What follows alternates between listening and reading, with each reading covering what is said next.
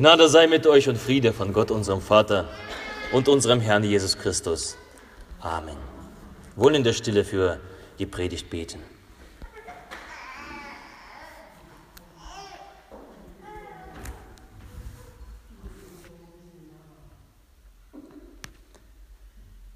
Herr, dein Wort sei meines Fußes Leuchte und dein Licht auf meinem Wege. Amen. Wer ist Jesus also? Das zweite Thema des Alpha-Kurses, die Frage, die es uns am Donnerstag wieder beschäftigt hat. Und sie geht zurück, diese Frage, auf die Lebenszeit Jesu. Menschen jeglicher Couleur fragten damals danach, wer ist Jesus? Und das fängt schon bei der Geburt an. Wir lesen ja und wir wissen ja, bald ist ja Weihnachten und ihr freut euch auf jeden Fall. Ich kenne euch als Vogtländer und äh, ja, Erzgebirge ist auch nicht weit. Drei Weisen aus dem Morgenland, sie kommen, um nach Jesus zu schauen, wer der sei. Sie laufen tausende von Kilometern, um nach Jesus zu sehen. Aber auch die untere Schicht, die Hirten, sie kommen, sie schauen und sie staunen. Jesu Zeitgenossen, seine Familie, sie fragen danach, wer bist du? Johannes der Täufer, sein Cousin, er, er schickt nämlich seine Jünger zu Jesus und sagt, bist du der Messias, auf den wir warten sollen, oder kommt da jemand anders? Pilatus, in dessen Händen das Leben von Jesus liegt, der über das Leben von Jesus entscheidet, er stellt die Frage nach der Identität Jesu, bist du der Judenkönig? Die Evangelisten, die Geschichtsschreiber der Antike, die widmen sich dieser Frage, die Religionen dieser Welt, die Wissenschaftler, die Buchautoren. Wer ist Jesus? Bis heute beschäftigt diese Frage uns Menschen auf dem gesamten Globus, eine wichtige Frage. Und diese Frage hat an Aktualität nicht, nicht verloren. Und ich meine, das ist die wichtigste Frage für uns alle zu fragen, wer ist Jesus? Ob du Konfirmand bist und hier vorne sitzt. Schön, dass ihr alle da seid. Ihr müsst euch die Frage stellen, wer ist Jesus? Aber ebenso die Älteren unter uns. Wer ist Jesus? Denn an diese, dieser Frage ist nicht nur so äh, an reines Interesse geknüpft, sondern diese Frage, das betrifft unsere Bestimmung des Lebens. Diese Frage betrifft unser Heil. An diese Frage ist unser Heil geknüpft. Wer ist Jesus. Aber auch euch, liebe Eltern, liebe Paten, die ihr mit Enzo gekommen seid, um ihn taufen zu lassen, ihr dürft diese Frage nicht unter den Tisch fallen lassen. Ihr werdet nachher ein Gelöbnis ablegen, wo ihr euch verpflichtet, das Kind zum Glauben an Jesus hinführen. Und das äh, gerade die Paten, das äh, verpflichtet euch, liebe Paten, nicht explizit an den, an den so, solchen Tauftagen oder an Geburtstagen 50 Euro rein, äh, hin, hinzustecken, zu schenken. Oder zur Weihnachten. Oder später zur Konfirmation so eine Reise zu schenken. Das, das, ist, das ist alles äh, nur nebenbei. Im Vordergrund des Versprechens ist die Zusicherung, ich werde mit dem Taufkind mich mit dieser Frage beschäftigen, wer ist Jesus? Das ist das Zentrale. Das Zentrale des christlichen Glaubens, sich mit der Person Jesus zu beschäftigen, auseinanderzusetzen, sich dazu zu positionieren und das Kind hineinzunehmen. Das bedeutet nämlich das Kind zu Jesus Christus hinführen. Denn um ihn hinzuführen, müssen wir ja wissen, wer Jesus ist. Nun, wer ist Jesus? Bei dieser Frage hilft uns der Spruch, den wir vorhin schon ge ge gehört haben aus dem Evangelium, der ebenso auch der Spruch der Eheleute Bauer ist. Die sind ja heute da. Und vor einer Woche hab, habt ihr hier Gottesdienst gefeiert oder haben wir gemeinsam gefeiert. Und ich habe euch diesen Spruch mit auf den Weg mitgegeben aus Johannes 8, Kapitel 12. Und da lesen wir, ich bin das Licht der Welt. Wer mir nachfolgt, der wird nicht wandeln in der Finsternis, sondern wird das Licht des Lebens haben. Das ist so ein Satz, den man sich auswendig lernen sollte. Also es gibt so gewisse Bibeltexte, die man auswendig lernen muss. Und das Gute, wenn, wenn man sie parat hat im Leben. Und das ist so ein Satz, den man sich auswendig lernen sollte. Drei Punkte möchte ich aus diesem Vers ableiten als Antwort darauf. Wer ist Jesus? Punkt Nummer eins. Jesus ist der wahre und der lebendige Gott. Punkt Nummer zwei. Jesus ist der Befreier aus der Finsternis. Und Punkt Nummer drei. Jesus ist der Lebensspender. Jesus ist der wahre und der lebendige Gott. Gut, Befreier aus der Finsternis ist irgendwie klar. Auch der Lebensspender können wir noch nachvollziehen, aber ist er wirklich Gott? Dazu muss ich ein bisschen äh, äh, weiter ausholen, um zu verstehen, warum Jesus das so formuliert. Ich bin das Licht der Welt. Wir müssen ungefähr 1600 Jahre vor Jesu Geburt gehen und das in einen Zusammenhang bringen mit Jesus seinem Leben.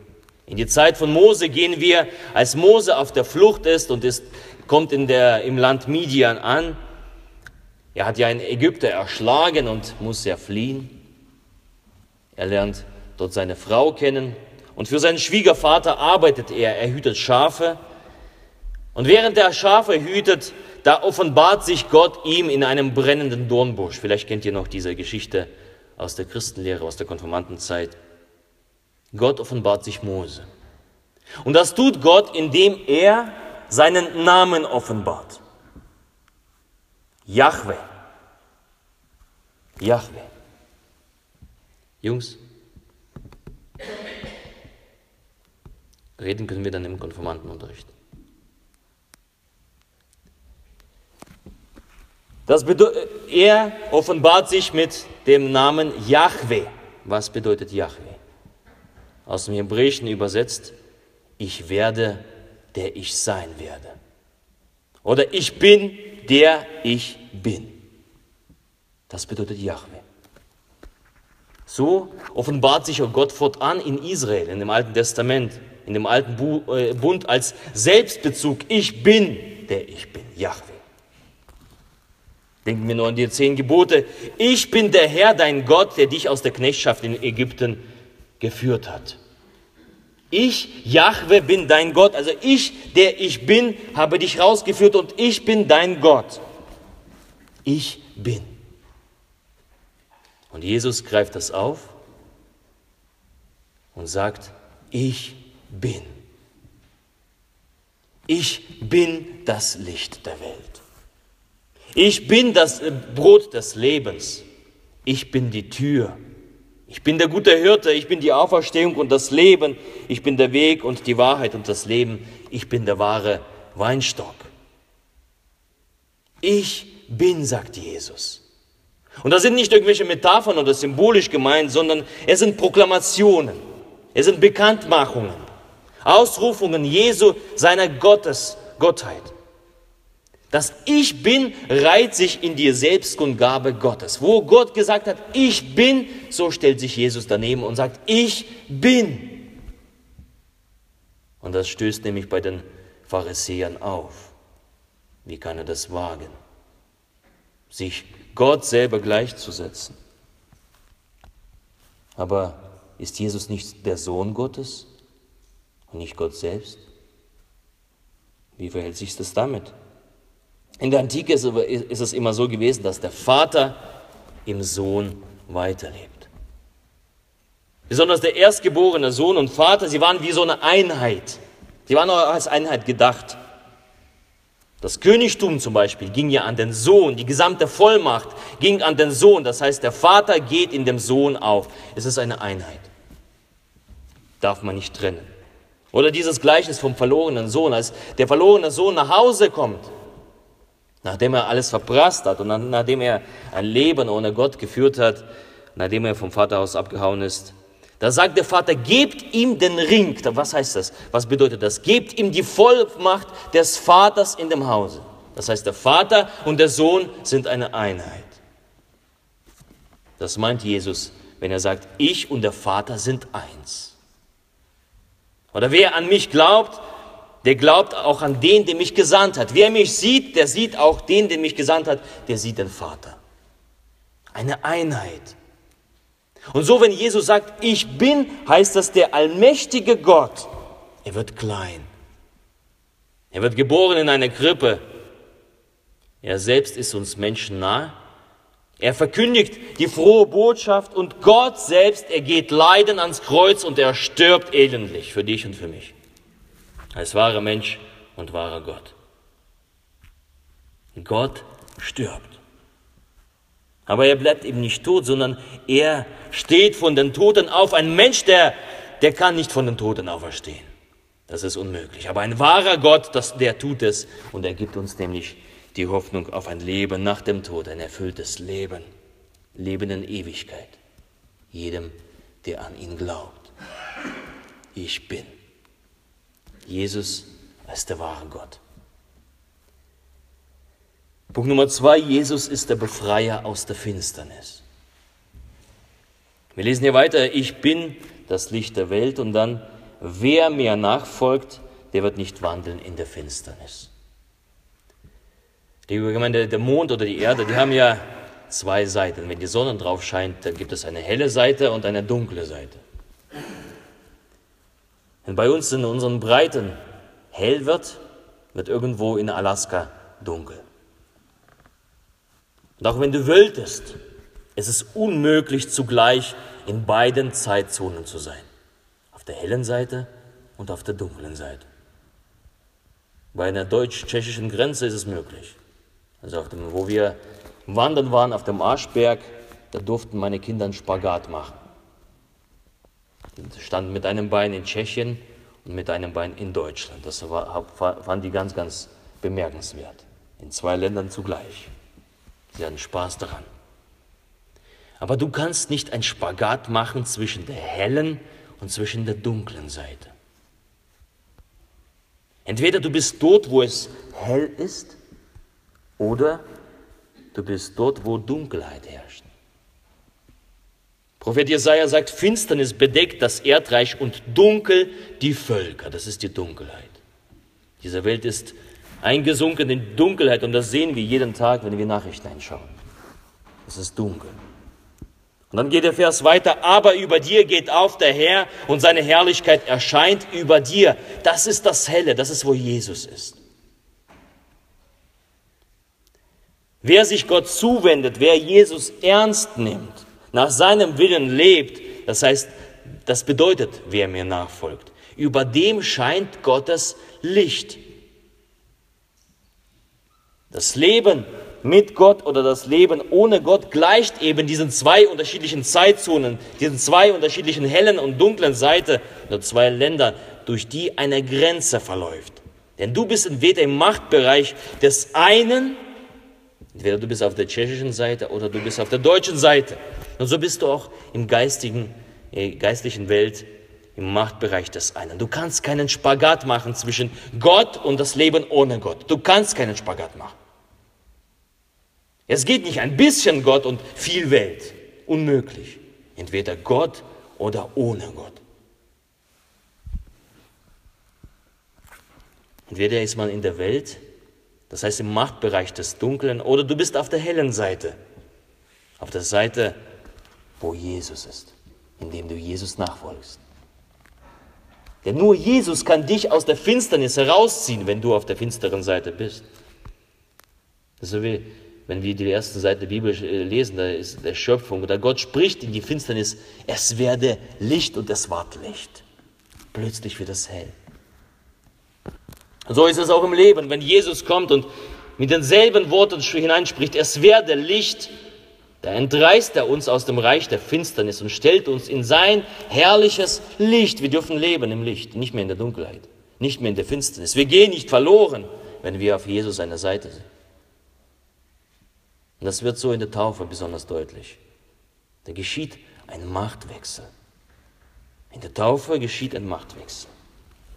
Darum heißt es, das werde ich ja später dann auch sagen, in der Taufe nimmt Gott dieses Kind als sein Kind an, befreit es von der Macht des Bösen, das heißt, er entreißt das Kind aus der Finsternis und schenkt ihm ewiges Heil. Er stellt uns in sein Licht. Aber Jesus will, dass wir in diesem Licht wandeln, das heißt leben, dass wir darin bleiben, dass wir das festhalten, dass wir dieses ewige Leben, was er uns gegeben hat, auch festhalten, ergreifen. Das ist ein Geschenk an uns. Da gibt es kein halbes, halbes, ein bisschen Christ und eine viel Welt. Unmöglich. Wer mir nachfolgt, der wird nicht wandeln in der Finsternis, sagt Jesus. Wenn du das tust, was Jesus seinem Willen entspricht, dann entreißt er dich aus der Finsternis. Und Krankheit, Depressionen, Enttäuschungen, Verletzungen, Schuld oder Tod, das sind alles finstere Mächte, so im Bereich des Reiches der Dunkelheit. Sie werden über dich nicht mehr bestimmen können, über deine Gedanken, über dein Herz. Sie verschwinden häufig nicht. So eine Krankheit verschwindet nicht sofort. Es gibt Menschen, die mit Depressionen kämpfen, ihr ganzes Leben lang, aber sie bestimmen das Herz nicht. Sie bestimmen die Gewissheit nicht. Wenn Jesus einen aus der Finsternis entreißt, er ist der Finsternisbefreier. Da kann das, diese, werden diese Dinge das Leben nicht bestimmen. Das Leben unseres Herzens. Und das ist wirklich sehr interessant, vielleicht äh, habt ihr das schon, mal gemacht, ähm, zu lesen über leuchtende Gestalten dieser Erde, was sie vor ihrem Tod sagten. Na, also da offenbart sich ja meistens irgendwie ähm, so von dem Wesen der Menschen. Und der Johann Wolfgang von Goethe war ja eine ganz besondere Leuchte. Ein wunderbarer Dichter. Und an seinem Sterbebett, als er im Tode lag, dann rief er, mehr Licht, mehr Licht. Eine leuchtende Person, das Licht für viele, ein Vorbild, ruft nach mehr Licht.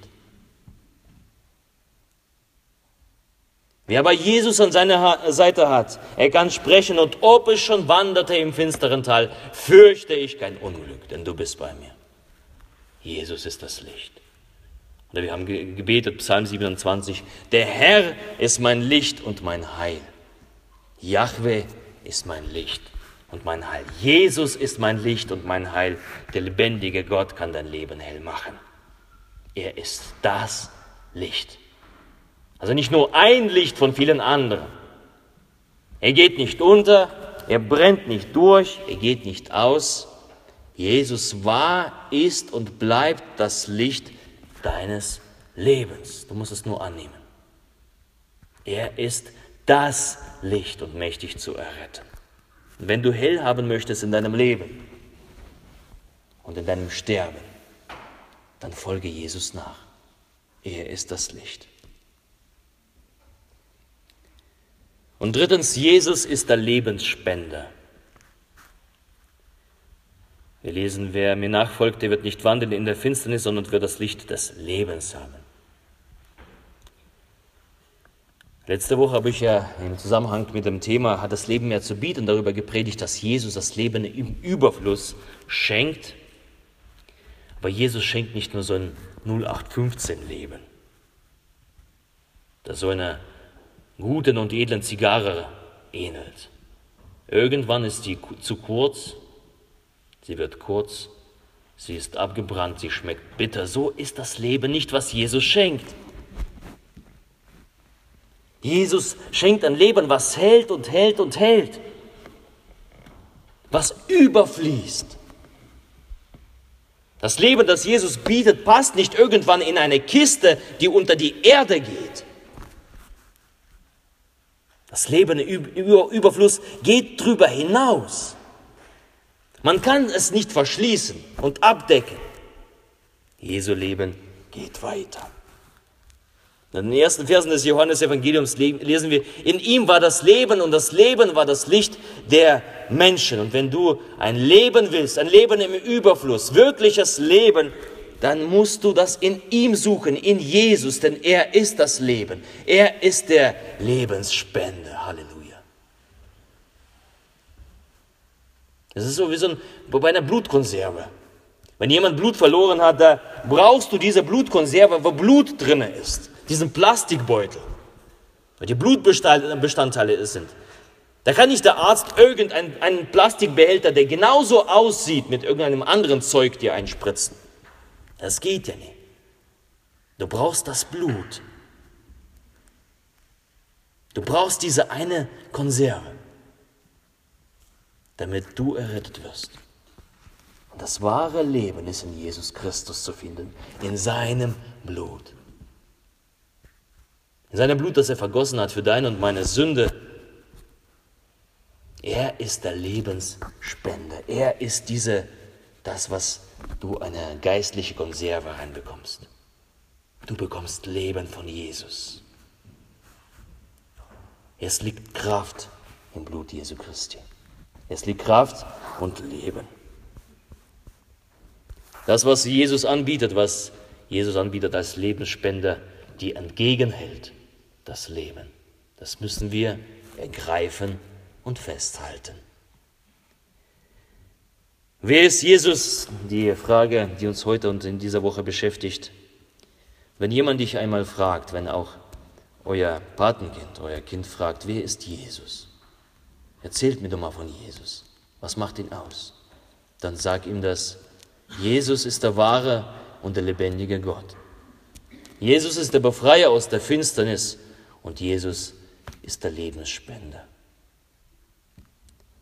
Mögest du diesen, Jesus in deinem Leben haben und ihm nachfolgen. Und der Friede Gottes der Höhe ist es als alle Vernunft, der bewahre eure Herzen und Sinne in Christus Jesus. Amen.